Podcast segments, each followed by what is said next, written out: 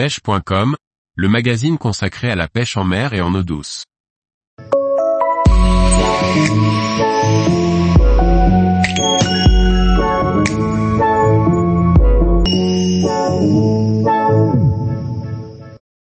Les différentes cages pour pêcher au feeder, faire le bon choix.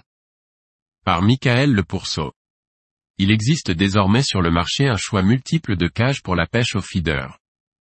Pas évident de s'y retrouver quand on débute. Passage en revue des principales familles de cages et leurs utilisations. Ces cages sont les premières apparues sur le marché. Le plomb est sur le côté de la cage, souvent de forme cylindrique, mais on en trouve aussi des rectangulaires. L'attache est la plupart du temps au-dessus du plomb. Avantage de ces cages est de très facilement choisir comment on serre l'amorce dedans, elle se positionne toujours bien au fond et libère très bien l'amorce. Leur inconvénient est de se lancer moins loin que d'autres que l'on verra après et de prendre le vent facilement et dévier au lancer. Cela étant, ce sont vraiment les cages passe-partout. On les trouve en métal ou plastique. Celles en métal se lancent mieux et tiennent mieux quand on pêche le courant que les plastiques. En revanche, elles remontent moins vite en surface que les plastiques et sont donc plus sujettes à s'accrocher quand on ramène la ligne. Elles ressemblent aux précédentes, mais le tour de la cage au lieu d'être grillagé est plein, fermé. En résulte que l'amorce travaille moins vite au contact de l'eau. Ces cages sont idéales pour amener l'amorce au fond et éviter d'en perdre à l'impact de l'eau au lancer, et pouvoir mettre plus d'èches et ne pas les perdre au lancer. Même principe que les cages précédentes sauf que le haut de la cage, le côté où elle est accrochée sur la ligne, est complètement fermé. Elles sont faites pour mettre beaucoup d'èches ou de graines à l'intérieur de la cage et, fermer, le tout avec un bouchon d'amorce. Ce sont les cages idéales quand on veut amener beaucoup d'èches animales vivantes, asticots, pinkies, ou graines sur le poste. Sur ces cages, le plomb est sur la partie terminale de la cage, à l'opposé de l'attache sur la ligne.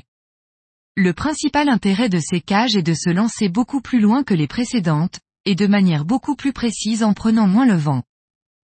Comme sur les précédentes, il y a des versions en métal et plastique. Celles en métal se lancent mieux quand il y a du vent que les plastiques, mais elles remontent beaucoup moins bien quand on ramène la ligne. Comme leur nom l'indique, ces feeders ont été conçus pour pêcher loin. Ils se lancent un peu moins bien que les précédents et font un peu plus de bruit à l'impact.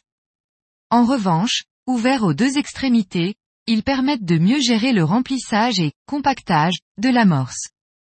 Il existe aussi des versions pleines pour moins perdre d'amorce à l'impact du feeder dans l'eau au lancer et mieux amener l'amorce sur le fond.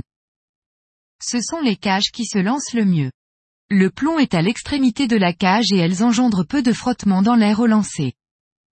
Le remplissage de la cage se fait sur le côté.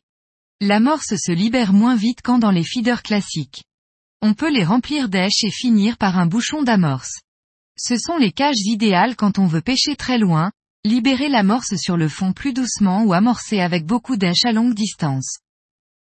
Ce sont des cages de très grosse taille et souvent peu ou pas plombées.